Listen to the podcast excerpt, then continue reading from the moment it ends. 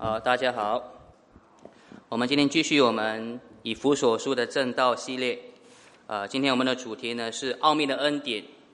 呃，第一点，历代隐藏的奥秘；第二点，百般智慧的奥秘；第三点，放胆无惧的信心；跟最后因恩典不上胆。呃，让我来为大家一起做一个祷告。前一天父，请你呃帮助我们。啊，再一次的专心聆听你的话语，啊，除去我们如果有任何的疲惫、任何忧虑、任何的分心，啊，让我们在呃这短短的时间呢，啊，去仔细的啊去啊听啊你要所传达我们的话语，让我们去回应你的恩典，啊，请你帮助我你的仆人，啊，忠心的、清楚的去传达啊你话语中的奥秘。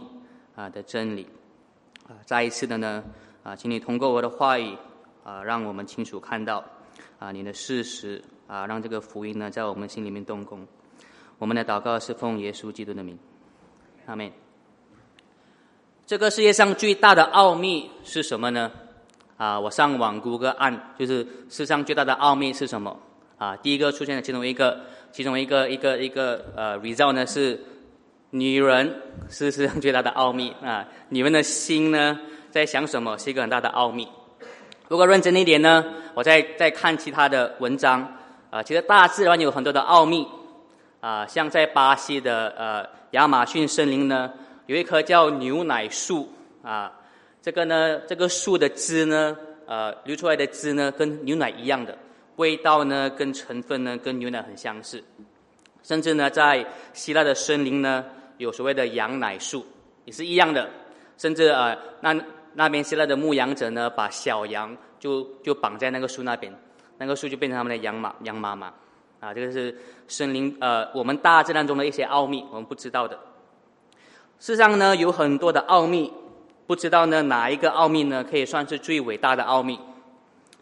啊，有一个奥秘呢，很多年来呢，呃，考古学家认为呢，建造金字塔呢是呃。历史文明的一个很大的奥秘，他们很多年都想不通，到底当时候这么多千年呢，他们有如何有这样的科技呢，能把这么大的石头呢搬去这么高的地方？啊，当然你们可能有上网查过，啊，很多人呃在推测呢，可能是有外星人当时候呢啊来到埃及那边啊，让他们有当时候的一个突破性的科技。直到二零一四年呢，其实科学家啊考古学家呢在那边看到一幅画。啊，那幅画可能是呃揭晓了这个建造金字塔的那个那个过程，啊，其实他们是把那个湿的沙打在那个金字塔的这个墙壁上面，让它减减轻它的摩啊摩擦，减轻它的那个那个摩擦的那个重量，就可以把它拉上去。这呢，或许是不是呢？我们历史当中所揭晓的巨大的奥秘呢？啊，我可以很肯定的说呢，这个不是最大的。被揭晓的奥秘，因为今天我们经文告诉我呢，是有一件事是自古以来被揭晓最大、最大、最大的奥秘，那就是基督恩典的奥秘。刚才我们读到的第三章第五节这边说，这奥秘在以前的时代没有让人知道，像如今借着圣灵向他的圣徒和先知启示一样。那个是什么？保罗告诉我们，世上被揭晓最大的奥秘。在我们去仔细看这第五节之前呢，啊，让我们先明白啊，这段经文的的上文是什么？啊，记得上周呢，第二章到第十一到第二十二节呢，啊，保罗呢所啊传要传给他们的真理是呢，啊，历史上的一道很大的墙已经被拆毁了。那个墙呢，就是外邦人和犹太人之间的墙，同时呢。所有的人类跟神隔绝的那道墙已经被拆毁的，那是我们上周所看到的真理。而这边呢，说完了那个真理，那个道墙被拆毁之后，第三章到第三章第一节呢，保罗继续的呃他的书信说呢，因此呢，我为你们这些外邦人基督徒祷告。啊，现在呢第三章第一节这边开始呢，保罗说要为他们祷告，可是呢。他说要祷告的时候呢，他却没有马上祷告，他却绕到另外讲一个课题。如果你读这段你们的和合本修订版的话呢，因此我保罗为你们要帮人做了基督耶稣囚徒的，替你们祈祷。那么有一个注释嘛，OK？你们看注释下去的话呢，那边看此句呢，呃，是对照十四节所加的，在原文呢，替你们祷告这个词呢是不存在的。其实那第一节呢是一个啊，是一个不完整的一个词。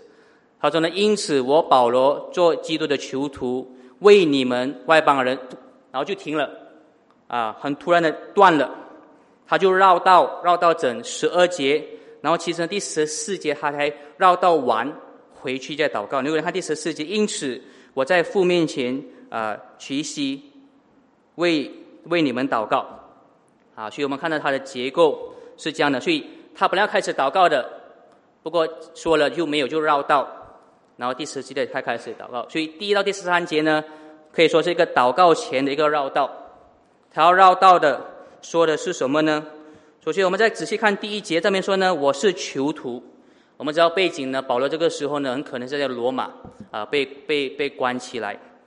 可是这边呃很有意思的就是呢，他不是说我是罗马政府的囚徒，他说我是谁的囚徒呢？他说我是基督耶稣基督的囚徒。而且呢，是为了你们外邦人而被关起来的。为什么是为外邦人做囚徒呢？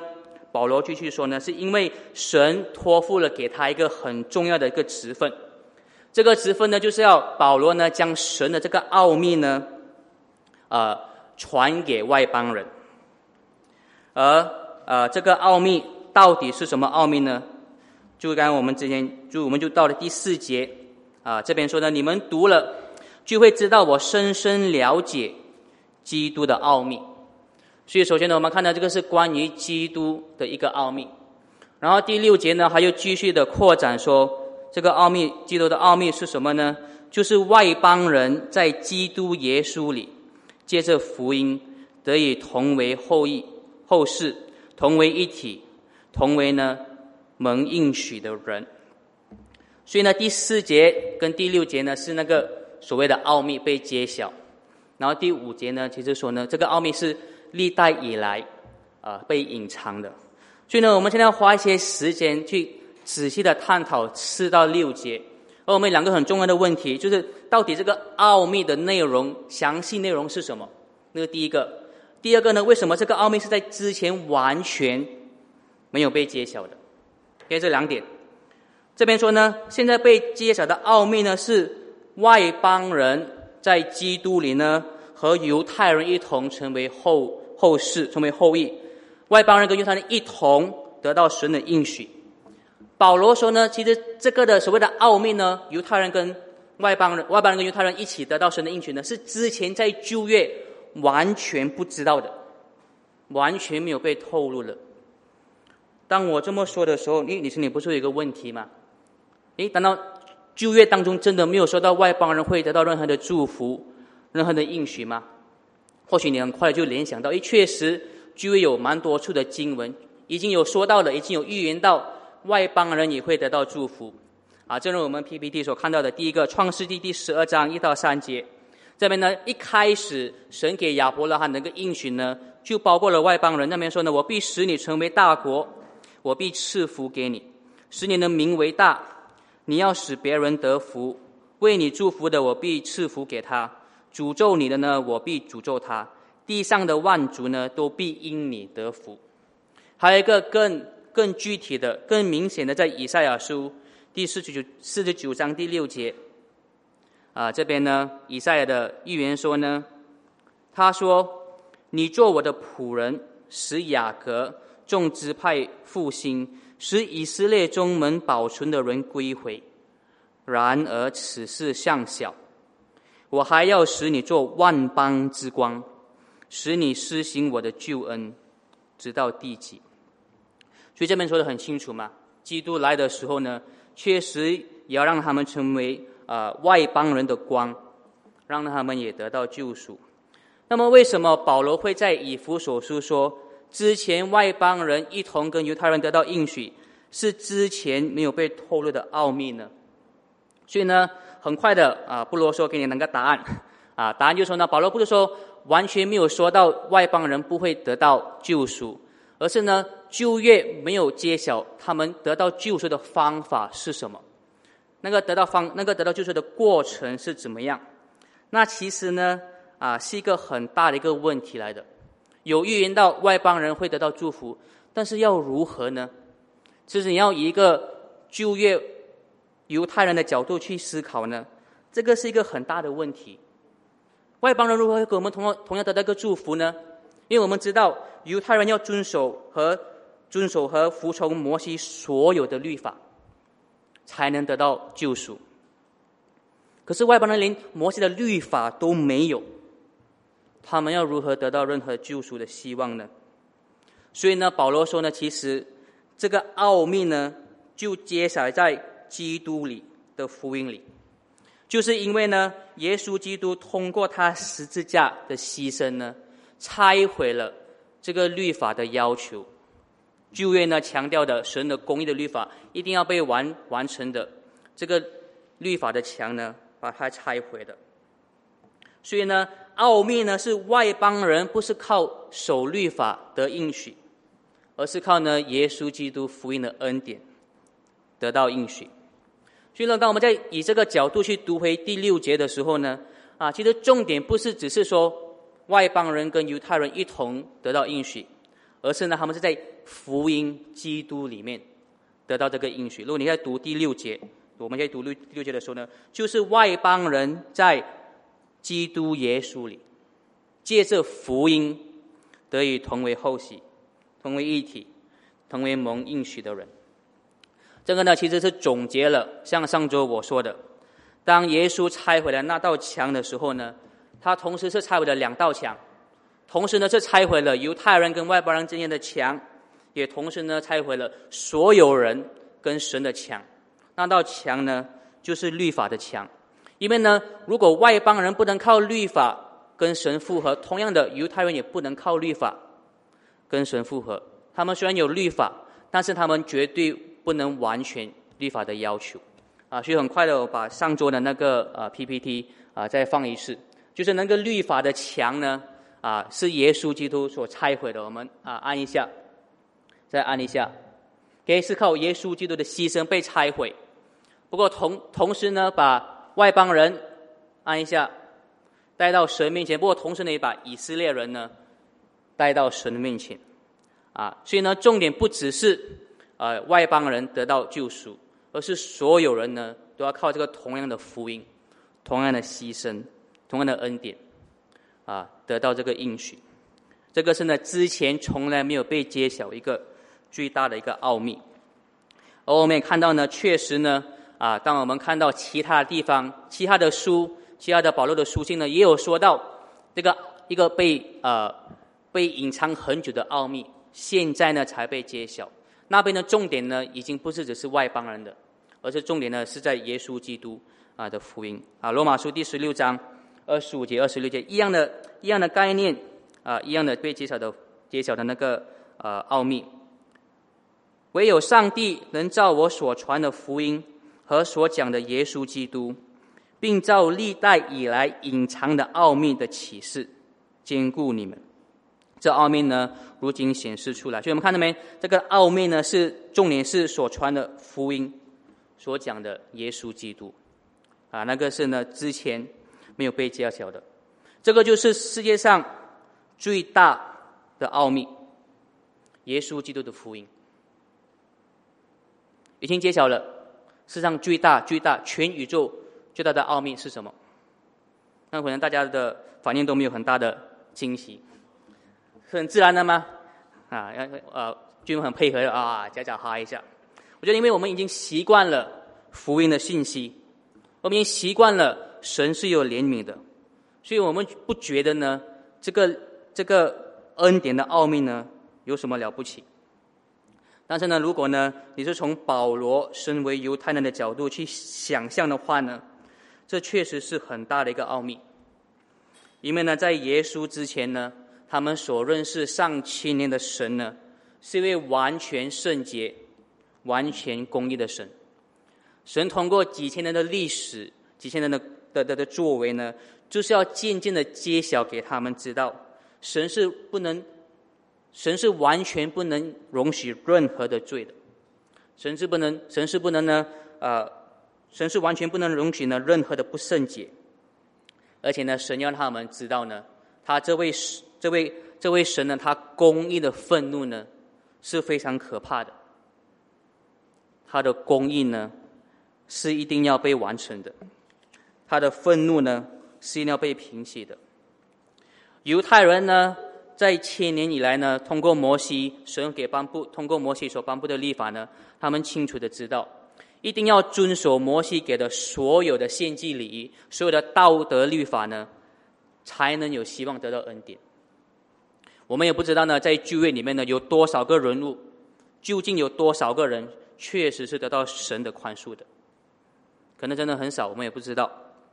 但是呢，现在呢，保罗说呢，在耶稣基督里，这个救赎呢，是白白的赐给世人，接着神的恩典，是完全不靠他们做任何的事情，不是靠他们去遵守任何一个律法，而是单单的靠他们相信这个福音，只单靠一个信耶稣基督所成就的牺牲，这确实呢。是宇宙的一个巨大的奥秘。当然，我们知道呢，这个奥秘呢已经被传讲了接近两千年的，所以呢，在我们的人类历史来说呢，已经不是一个奥秘的，已经被揭晓两千年了。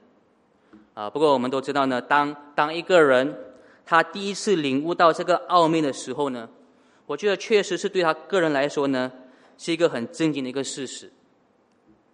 啊，我在。回想起在做被讲到的时候呢，我会回想起，但我最初相信，啊，最初最初成为基督徒应该是好像是二零零六年，多少年了？大概十三年前，啊，当我真的去明白，真的相信，我所有的罪都能因为耶稣基督的牺牲被赦免，完全不在乎呢，我为神做什么，完全是因为耶稣所为的事情。那是完全改变我一生的一个真理。我回想起这个，确实还是至今呢，是一个在我生命中最大的一个改变，巨大的一个真理。而如果今天呢，你是还没有将你自己完全寄托在耶稣基督的福音的身上的话呢，你要知道，当你第一次把信心完全放在耶稣基督的福音的时候呢，确实那会是有很大的改变。所有的重担呢，都会慢慢的从你的肩膀落下，你的羞愧呢，会渐渐的消失，你会得到前所未有的自由和释放，你会被释放呢，去活出神要你有的生命。当然，我知道呢，在我们当中呢，啊，有一些呢，已经是成为基督徒很多年的啊一些人。当然，当我们读到呢，基督的福音。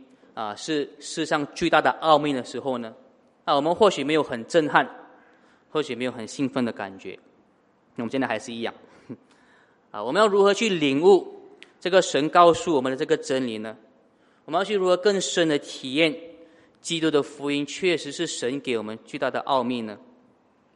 啊，当然像我说的，我相信我们一开始相信耶稣基督的福音的时候呢，啊，应该每个人都会有我之前说的那个感受。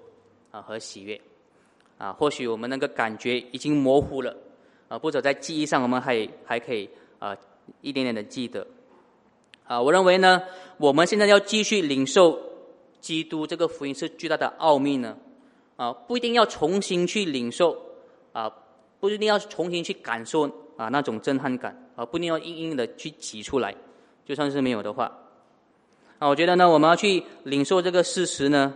是讲在生活中呢，活出福音是巨大的奥秘的这个含义，啊，不是靠重新感受，而是活出这个巨大奥秘的含义，啊，将福音呢放在我们生活中的中心，这样呢，同样啊是在感受啊这个伟大的奥秘，啊，只是不同的呈现，啊，或许我一个例子啊来来更多解释一下。啊，你还记不记得，当你第一次拥有第一架智能手机的时候，啊，你是多么的兴奋，啊，你还会还会想起吗？啊，我还记得我第一次我哥哥看到那个 iPhone 可以这样哇变大变小那个照片，哇，我嘴巴开哇，这样子的科技都有。啊，我们之前的手机呢，不是 smartphone 吗？是 dumb 是是是 stupid phone 吗？不聪明的手机，啊，只能通电话发短信，而且是黑白的。然后忽然间，我们的手机呢有颜色，啊，什么都可以做，还可以用手机呢跟千里在国外的朋友呢啊做视频通话。可能你还会回想起当时的兴奋。可是呢，我们应该现在都习以为常的，不是吗？我们觉得这些功能都不稀奇了，啊，但是呢，依然智能手机呢对我们的生活还是有很大的改变。因为呢，不管我们现在去到哪里呢，我们都要有手机。不是吗？如果你出门今天没有手机的话呢，你一定会转回去拿你的手机。啊，我们如果没有手机的话呢，很多事情都做不到。就在我们睡觉的时候呢，手机也是放在床的旁边的。啊，我用这个例子呢，要说的就是呢，啊，我们这些已经懂了福音很多年的基督徒呢，当我们要看到这个福音确实是巨大的奥秘，啊，不一定是要有持续浓浓的感觉。而是呢，要明白这个福音在我们生活中的重要性。我们是要将福音呢，像手机一样，随时带在我们身上。我们要呢，在生活中的每一个领域呢，去思考福音是应该切入的。福音呢，是要应该要改变我们对未来的计划。福音呢，要改变我们所有的生活方式。这就是呢，这个最大的奥秘，所应该在我们生命当中呢。有的冲击。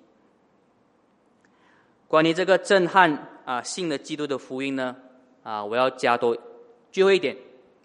虽然我们不一定在我们的自己的生活当中呢，啊，可以重新的去经历啊那个对福音的兴奋，但是呢，我觉得呢，依然对我们这些所谓的比较啊老练的基督徒呢，我们依然是还可以在别人的生命当中再次体验到。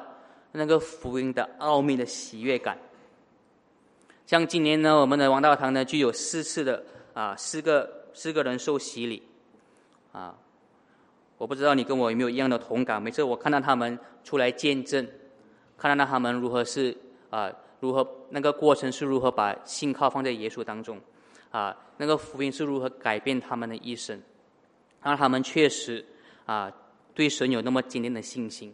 那再次让我重新去体验到，在他们的生命当中，确实呢，这个福音是多么大的奥秘，啊，这个福音呢是多么的可贵，可以改变他们啊一生的目标。所以呢，当我们将基督的福音呢放在我们的生活的中心，当我们成为教会的弟兄姐妹一起去传福音的时候呢，啊，看到神是如何用他的话语，用基督福音的这个奥秘在人的生命当中动工。啊，其实我们确实会越多的看到，啊，这确实是世上最大的奥秘。OK，所以现在为第一点啊做一个小总结，啊，那个历代被隐藏的奥秘，世上最大的奥秘是什么呢？就是耶稣基督福音的恩典。这个奥秘的恩典呢，能改变啊我们的一生。啊，我们基督徒呢，要感受这个确实是很大的奥秘。就是要将福音随时带在身上，将福音活出来。这个是我们啊第一节到第六节所看到的。现在呢，我们要到我们啊以弗所书第三章的第七节。保罗说呢啊，他就是为了这个奥秘的恩典做仆人的。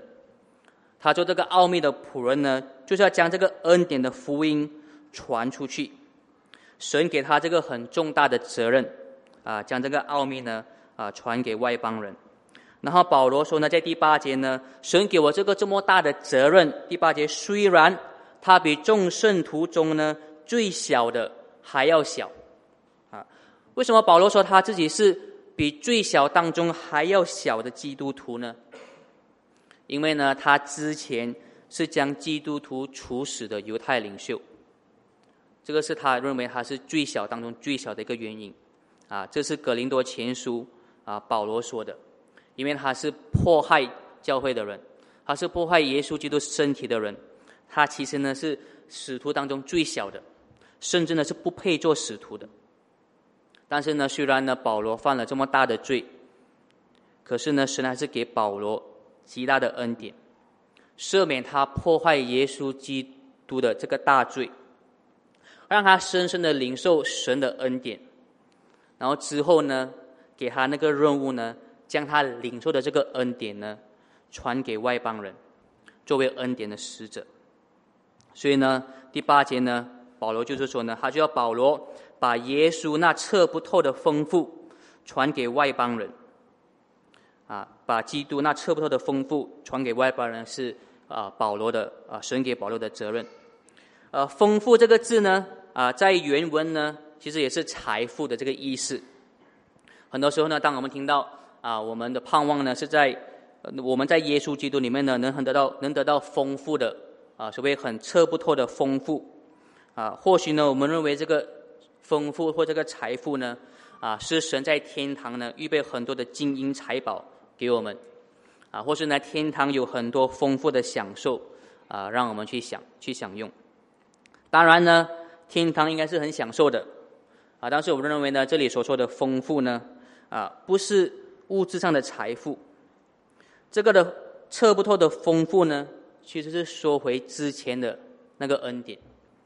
这边测不透的丰富呢，就是神浩大的恩典，那个也保罗领受的恩典，然后将它传给外邦人的。然后第九节呢，啊，这边是重复了啊第五节类似的词。这边说呢，啊，这个恩典呢的奥秘呢是历代隐藏起来的啊。第九节跟第五节啊是很类似的啊。不过呢，这边是加了一句啊。这边说呢，这个是隐藏在上帝里面的奥秘啊，在神自己里面，这个大能的神在他里面的奥秘呢，就是他的恩典，他要全世界人知道呢。要通过耶稣基督让别人看到呢，那前所未见的恩典。那个是宝，那个是神要透过耶稣基督所展现的。啊，之前说呢，旧约是神通过以色列人教导世人关于神的圣洁和公义，不是吗？啊，OK，呃，如果旧约呢，神的作为是这样子的话呢，啊，旧约是神通过以色列人教导他的。公义跟圣洁是绝对绝对的。那么新约的时期呢，就是通过神就通过基啊耶稣基督里面的基督徒，要教导世人神那测不透丰富的恩典。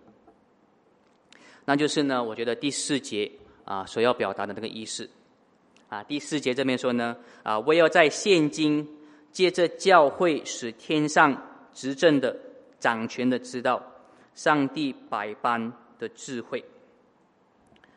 啊，这边说呢，神要借着教会，让所有的天上的呢看到他百般的智慧。啊，神要如何显明他的智慧呢？像我之前说的，跟上文有关。啊，就是因为透过保罗所传讲这个奥秘的恩典，才会让这些东西呢，所有人看到呢。啊，这个是上帝百般的智慧。啊，如果我们仔细看啊这一句话的话呢，啊，这里说呢。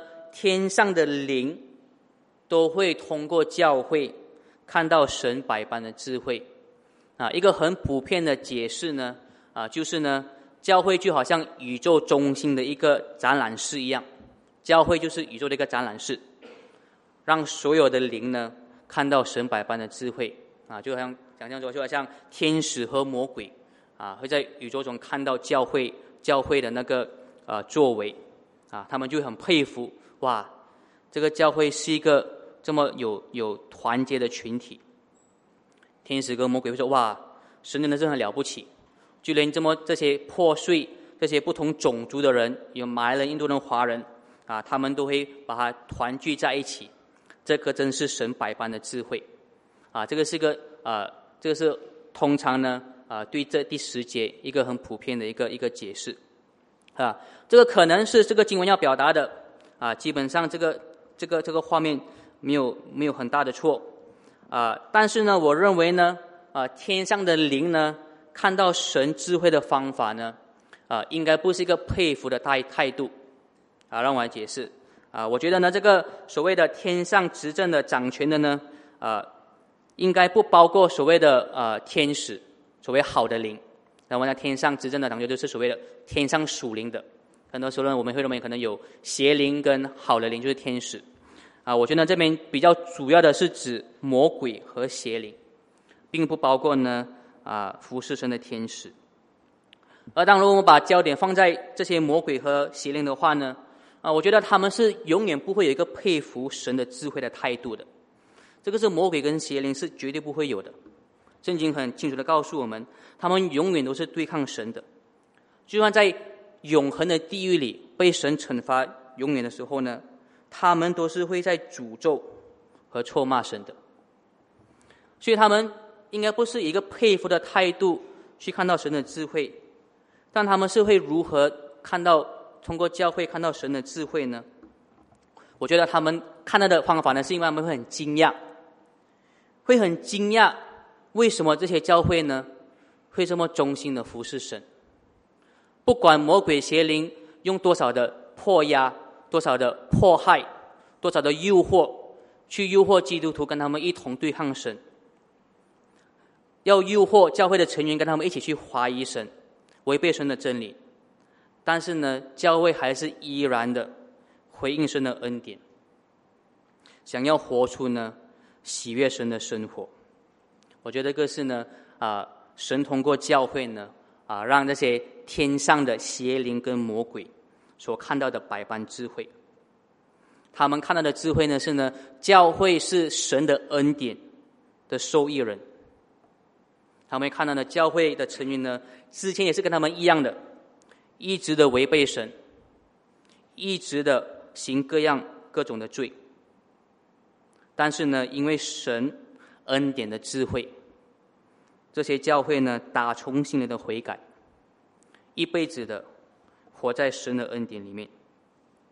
这个就是呢，神所要摆设给全宇宙所看到的展览室。神要如何通过他给教会的恩典呢，让他们的回应都活出来呢？看到他那个恩典的智慧。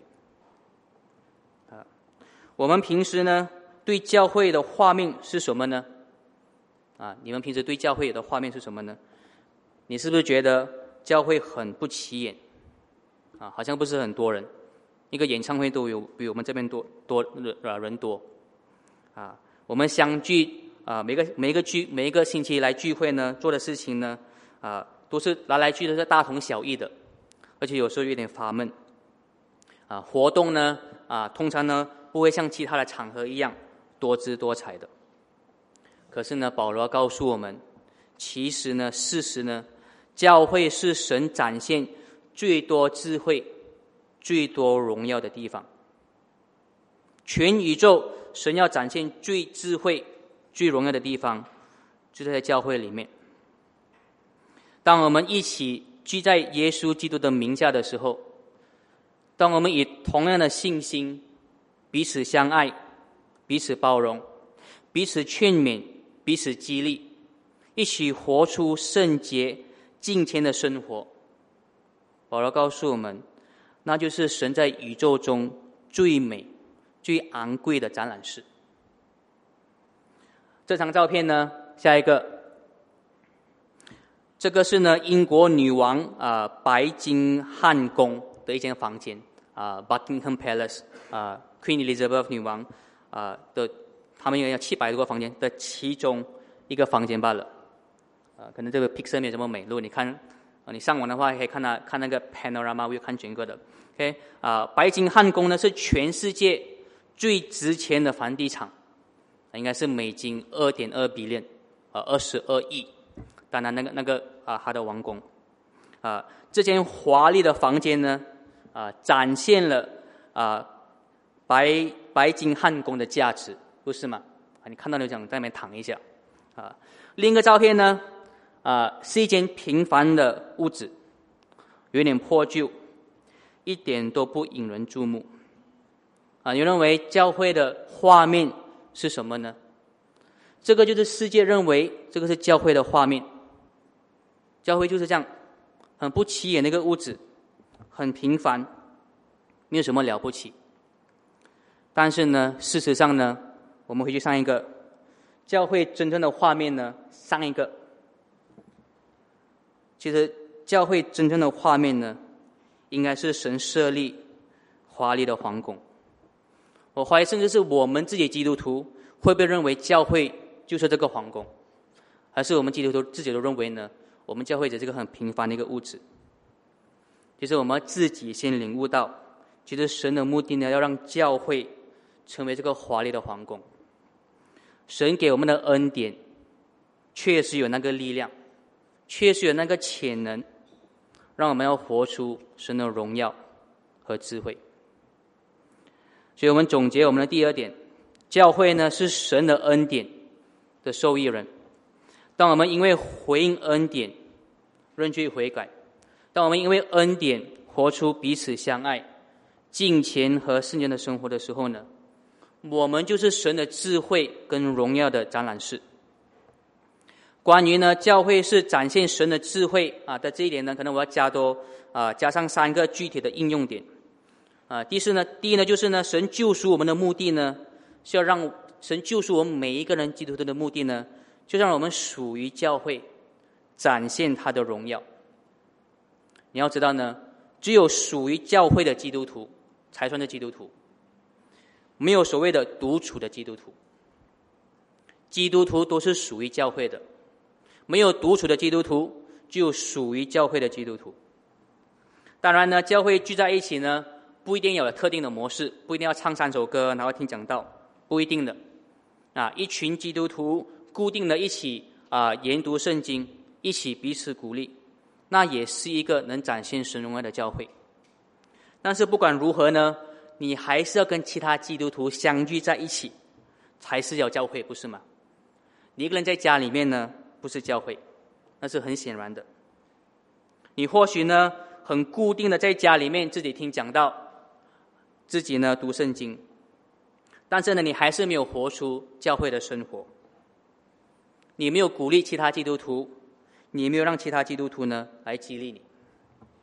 很多时候呢，当基督徒不再跟其他基督徒聚会的时候呢，他们其实是跟社会聚在一起的。我们都会相聚的，就看你跟谁相聚罢了。很多时候，当基督徒远离教会的时候呢，其实更多的是被社会影响，朝向这个世界的方向。当然，我们知道呢，每一个当地的教会呢，都有它的缺点。每一个当地教会都有它的不足，但是我们每一个基督徒都一定要委身于一个教会，彼此劝勉的去活出神的话语，去改善那个教会的生活。那个是第一点，具体的应用点。啊，第二点呢，教会不是建筑物，啊，当然这个大家应该都是知道了，不过还是要提醒，啊，教堂再美，教堂再有再齐全的设备呢。很多时候是很好的、重要的，不过绝对不是最重要的。这个都是次要的。教会当中最重要的就是聚在一起，聚在这个建筑物里面的基督徒，啊，那是第二点，很快的。啊，第三点呢，教会不只是一般所谓的基督徒聚在一起，不单单只是在一起罢了，就是凑人数。他们在一起做什么还是很重要，啊。一个能展示神百般智慧的教会呢，不只是一起来唱几首歌，一起来听一些很激发人心的一些一些故事。当然，我觉得尽情的赞美是很重要的，啊，能产生共鸣的讯息是很重要的。不过呢，我们绝对不能缺乏了神的话语、神的真理。你没有神的话语，没有神的真理，你就活不出神的智慧。不管你。继续再多的人，唱再多的歌，说太多，说再多激发人心的讯息，我们要更加认识神的特质、神的命令、神的话语、神的公义、神的圣洁，我们才能知道要如何活出那个荣耀的生命。那是第三点。现在呢，我们来到我们最后的两节啊，第十二节呢，保罗说呢，啊，因为神在基督里显明的恩典。因为呢，我们对耶稣的信心，我们是放胆无惧的，啊，我们是蛮有自信的，进到上帝面前。啊，我们要想到这一句很重要，可以放胆无惧的来到神的面前呢，其实不是一件小事情来的。啊，刚才我们看我们刚才最后一个照片，啊，这个就是之前我说的，那个英国女王的呃白金汉宫的那个那个外外面，啊，如果去到英国的话呢，你敢不敢很随意的就走进王宫里面去找女王呢？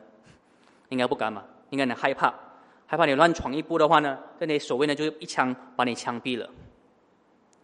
我们或许呢不认为呢来到神面前，就好像大大方方的走进白汉啊白金汉宫一样，啊，我们不认为。不过呢，其实呢，走进神的宝座里面，是比那个更可怕的。我们可能不这么认为，能放胆无惧的到神面前，是不是很了不起的事情？因为我们没有好好的能明白神绝对的公义跟圣洁是什么。我们也不完全明白我们在神面前的罪到底有多深。我在猜想呢，我们很多的感受呢，应该是不敢来到神的面前。我们的感受应该是都不想去到神的面前。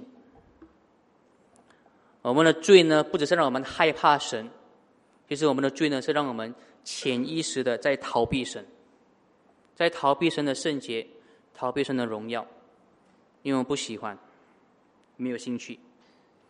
神显明在他，神就是要借着基督里面奥秘的恩典呢，显明给我们知道呢，就是要除去我们对神的恐惧。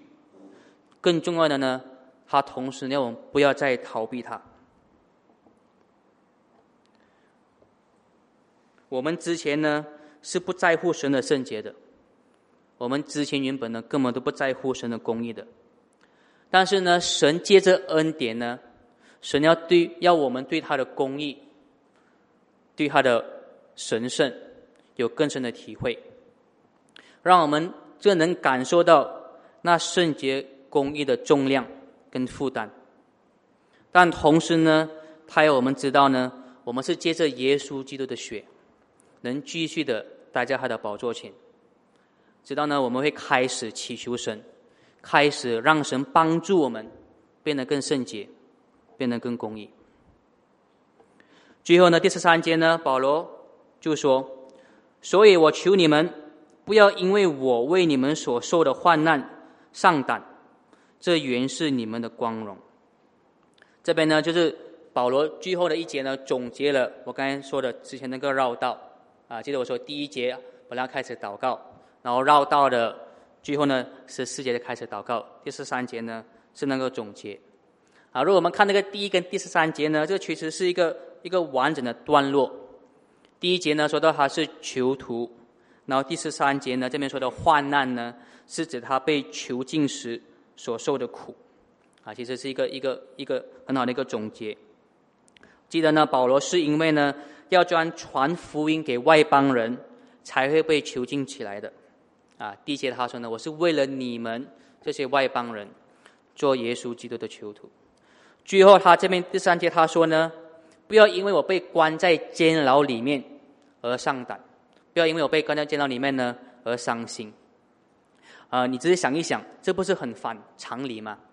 啊，受苦的是保罗，在监牢的是保罗，应该要受安慰的是保罗嘛？保罗还反而会安慰他们，让他不要为他伤心。为什么呢？因为保罗担心呢，他们因为看到保罗的受苦，这个基督福音的使者的受苦呢，他们会怀疑，到底耶稣基督的福音是不是真的是荣耀的，是不是真的是值得的？就连福音的使者都会受苦。保罗呢，要他们不要灰心。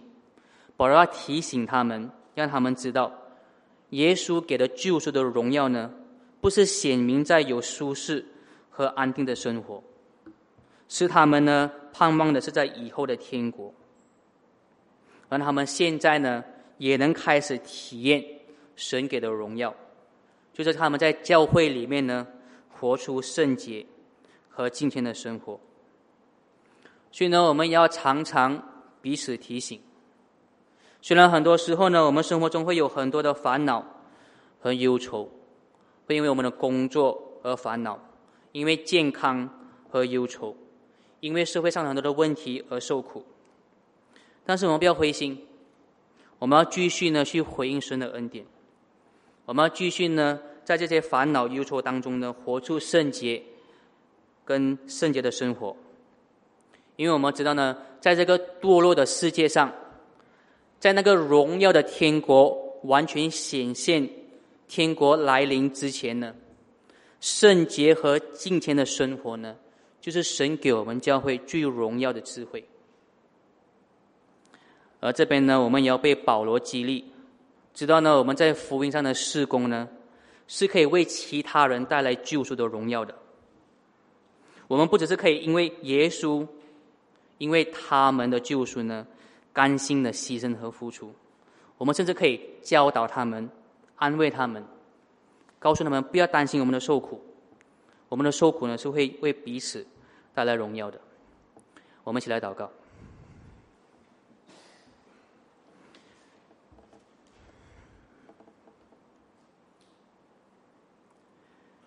千天父，确实我们感谢你。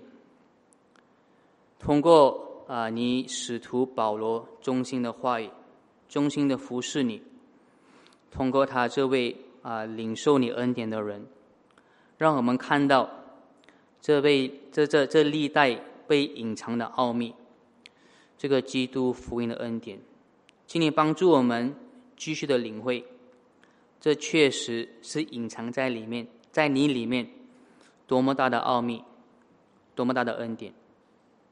请你帮助我们，啊，属于耶稣基督教会的弟兄姐妹，啊，帮助我们继续的去领受你的话语，去领受你的恩典，去活出那荣耀你的生活。我们祷告奉耶稣基督的名，阿门。